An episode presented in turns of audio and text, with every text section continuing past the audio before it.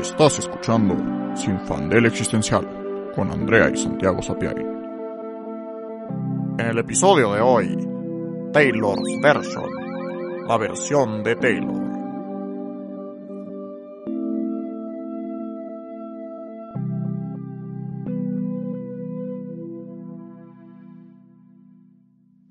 Hola, soy Andrea Y yo soy Santiago.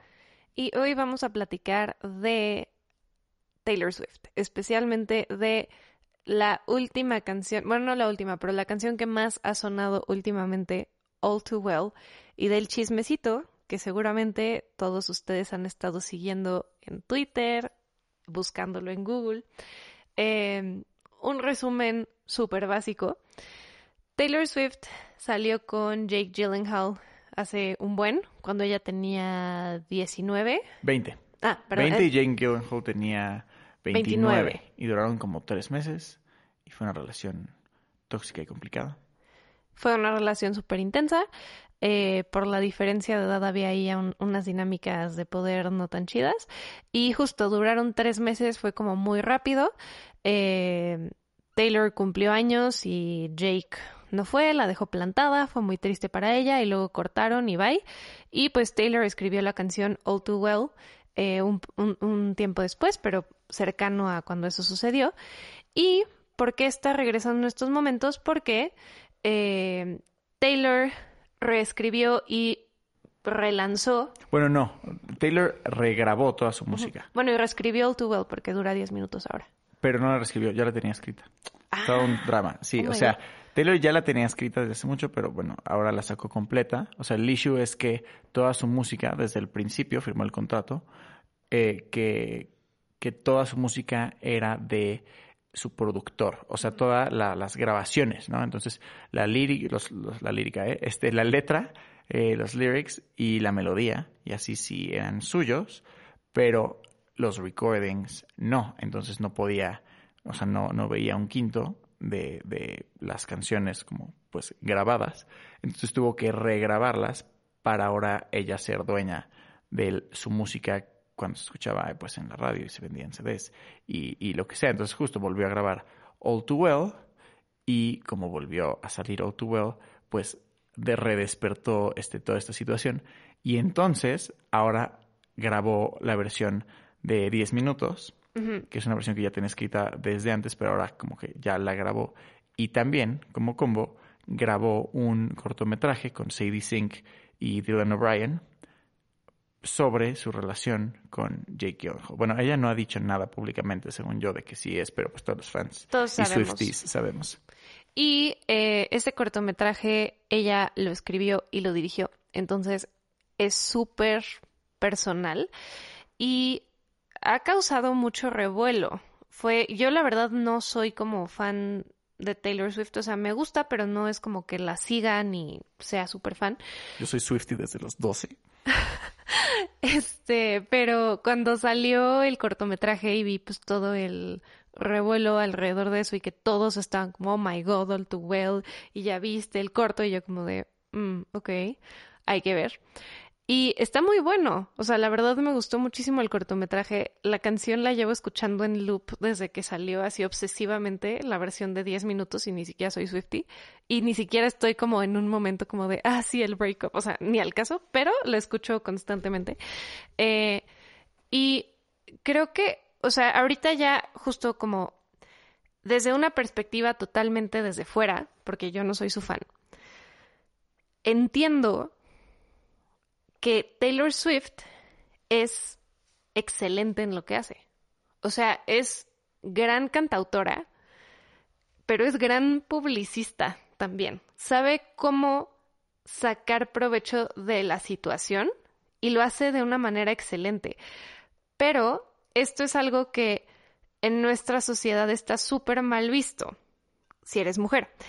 Eh, y creo que ha sido como el problema de Taylor Swift y también al mismo tiempo la solución desde el principio, que pues empezó siendo super country. Yo me acuerdo mucho de este Love Story, que fue como su, Fearless. y, y fue como su primer hit, ¿no? La de o, o fue antes. No, su primer hit así como más uff según yo, fue You Belong With Me. O sea, la que de verdad... Pero Love Story fue antes, ¿no? Es que es del mismo álbum, Ah, ok. Es que, ajá, ok. Justo, The Fearless. The Fearless. Ok. Bueno, justo, esas dos canciones que son como, pues, country, así es como la conocemos, tenía el pelo chino, estaba súper chiquita, este, tenía como este vibe de Girl Next Door, country, inocente, hablando justo de en Love Story, pues hasta es de Romeo y Julieta, como una cosa súper romántica. En este You Belong With Me es la típica historia como de estoy enamorada de mi mejor amigo, pero no me pela porque le gusta la chava popular que usa tacones y maquillaje.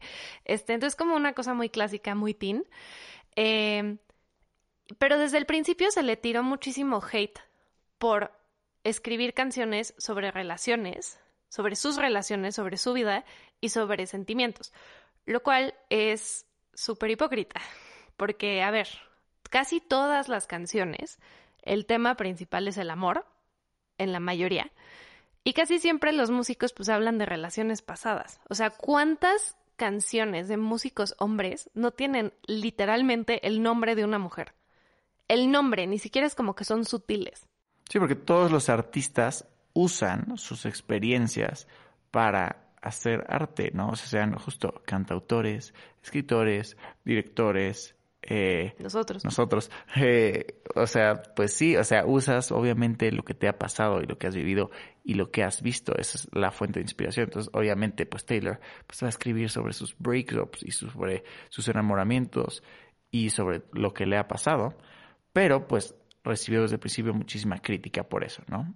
Y además era como esta idea como de, ay, sí, escribe música para chavitas, ¿no? Que todo lo que tiene que ver con lo que le gusta a las chavas adolescentes, sea música, este, películas, lo que sea, siempre está como visto para abajo, ¿no? Así como, ay, es una cosa como de, de niñas, es una chick flick, es una, ya sabes, como que esa, esa demografía está vista para abajo que pues al final es por pura misoginia, porque es como, ay, si le gusta a las chavitas adolescentes es que es mal contenido, no es arte, no puede ser arte si le gusta a las chavitas, porque pues las chavitas son pendejas, básicamente, eso es lo que, lo que se nos vende, ¿no?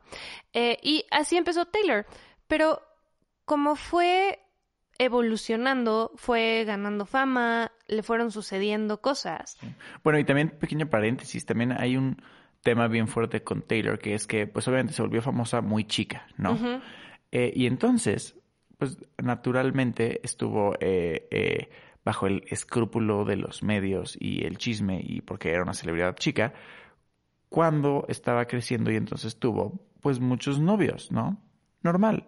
Este, y varios de sus novios fueron celebridades. Entonces sí, salió con Jake Gyllenhaal, salió con un Jonas Brother, salió con Harry Styles. Es que no me acuerdo cuál. me van a odiar este, los demás Swifties, pero pues, sorry. Alguno de los Jonas Brothers. Este, Harry Styles, este, Tom Hiddleston un ratito. Ha salido Sí. con un chorro de gente. Este, y bueno, un chorro de gente. O sea, bueno, sí, pero justo yo no lo digo con carga moral, pero es el chiste, que la sociedad siempre ve esto con una carga moral negativa, porque las mujeres no pueden salir con mucha gente y no pueden tener muchos novios y no pueden hacer esta serie de cosas porque pues se les tacha de Zorras. Sí, si tienes mucho- muchos novios, si tienes muchas relaciones que no son novios, que son galanes, sales con muchos hombres, eres una zorra. Y eso es lo que pasa con Taylor, que se le tacha de apps, que zorra porque salió con tal y tal y tal y más, justo como dice Santi, en el ojo del público, o sea, con famosos.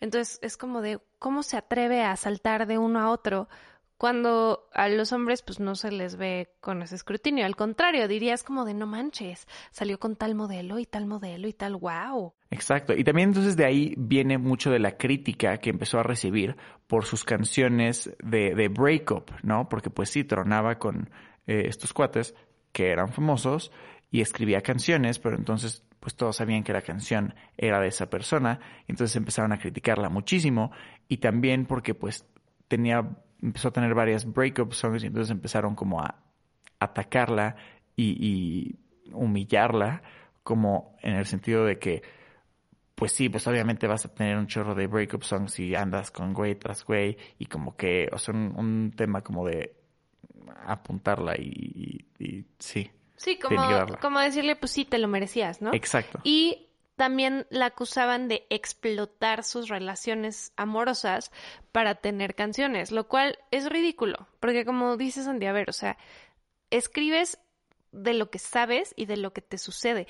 Y yo creo que es un tema mucho más denso, que no es, es que me choca que Taylor escriba de lo que le pasa o que escriba de sus relaciones. Es, me choca que esta morra tenga control de su propia narrativa. Porque lo que ha pasado por siglos es que las mujeres hemos estado relegadas a el papel de las musas del arte. Nada más somos esa cosa que los hombres, los grandes artistas, retratan y pintan y escriben sobre nosotras y nos hacen como quieren. Y entonces somos o la santa o la puta o la esposa o lo que sea que ellos digan que somos. Y eso nunca les ha parecido mal. Nunca. Porque existen libros enteros escritos sobre mujeres y todas las canciones que se puedan imaginar. Y si van a un, museo van a ver una cantidad astral de mujeres desnudas. Y eso les parece bien. Lo que no les parece bien es que una mujer decida tomar control de su propia narrativa y hablar sobre su vida. Porque no están acostumbrados a eso, están acostumbrados a que nosotros seamos el objeto retratado, no la autora y la que se atreve a contar su vida.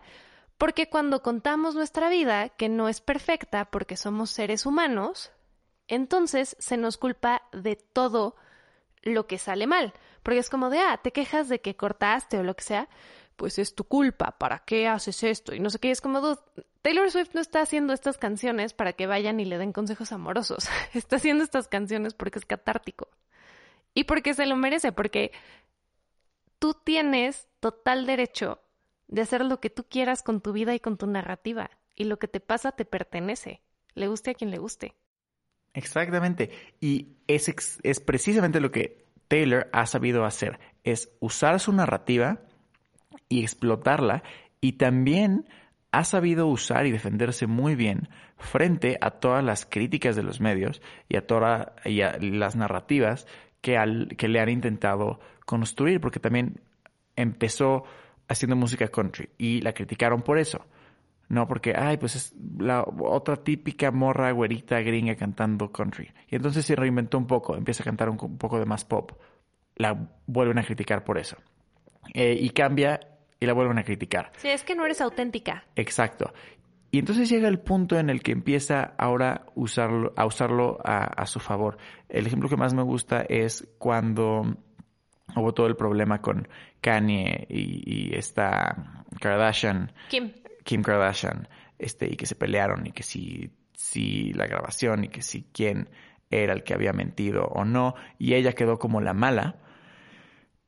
Y Taylor dice, como sabes que a la chingada, agarra esa narrativa y al poco tiempo saca el video de Look What You Made Me Do, donde abraza la narrativa de, ¿sabes qué? Pues sí, ahora soy Taylor Perra, soy una víbora, estoy decorada con víboras y con este diamantes y entonces ahora esto es lo que soy, soy lo que tú tú quieres que sea. Sí, o sea, fue así de, ah, tú eres una maldita y ella dijo, ok, voy a ser la más maldita.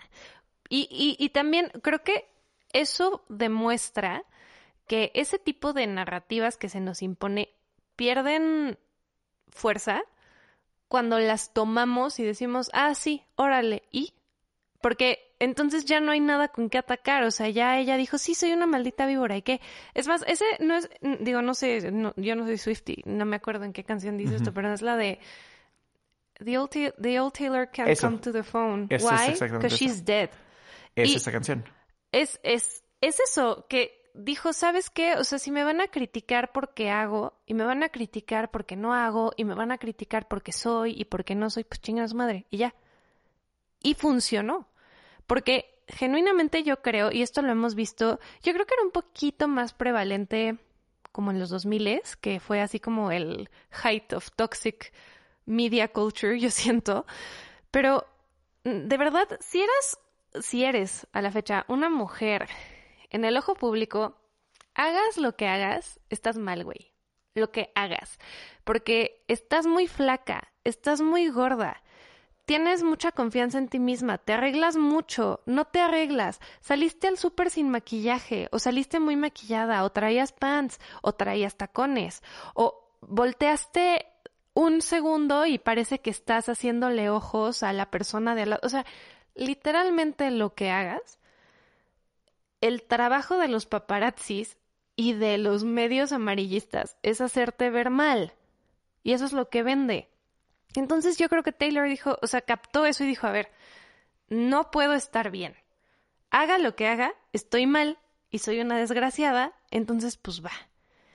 Y ahora yo creo que está en un punto como súper cínico, que yo soy fan, en el que neta ya le vale madres. O sea, porque ha sacado, por ejemplo, con All Too Well, con la versión de 10 minutos, las lyrics son brillantes y van directo al punto. O sea, dice cosas durísimas como justo, if we had been closer in age, maybe it would have been fine, and that made me want to die. Y literalmente está hablando de las dinámicas de poder en la relación que tuvo con Jake y de lo enfermo que estuvo eso. Y le vale, y lo está diciendo directamente, y no es que lo diga diga como si fue Jake Gyllenhaal, porque tampoco creo que se trate de Jake Gyllenhaal, o sea, no creo que ese sea el punto, sino de ella reclamando su narrativa, lo que es suyo, lo que ella experimentó, y diciendo, si no les parece, me vale. Porque además en el video ella, o sea, ella sale ya de grande, siendo justo Sadie su personaje de 19 y ella ya ahorita, y ella es literalmente la autora del libro All Too Well y lo está vendiendo. Y está claramente como diciendo como de, esto es mío y es mi creación y me pertenece. Y por eso es importante que es la versión de Taylor, porque es la versión de Taylor no solo en la grabación, sino que ahora sí sacó la versión que es suya, completa, sin edición.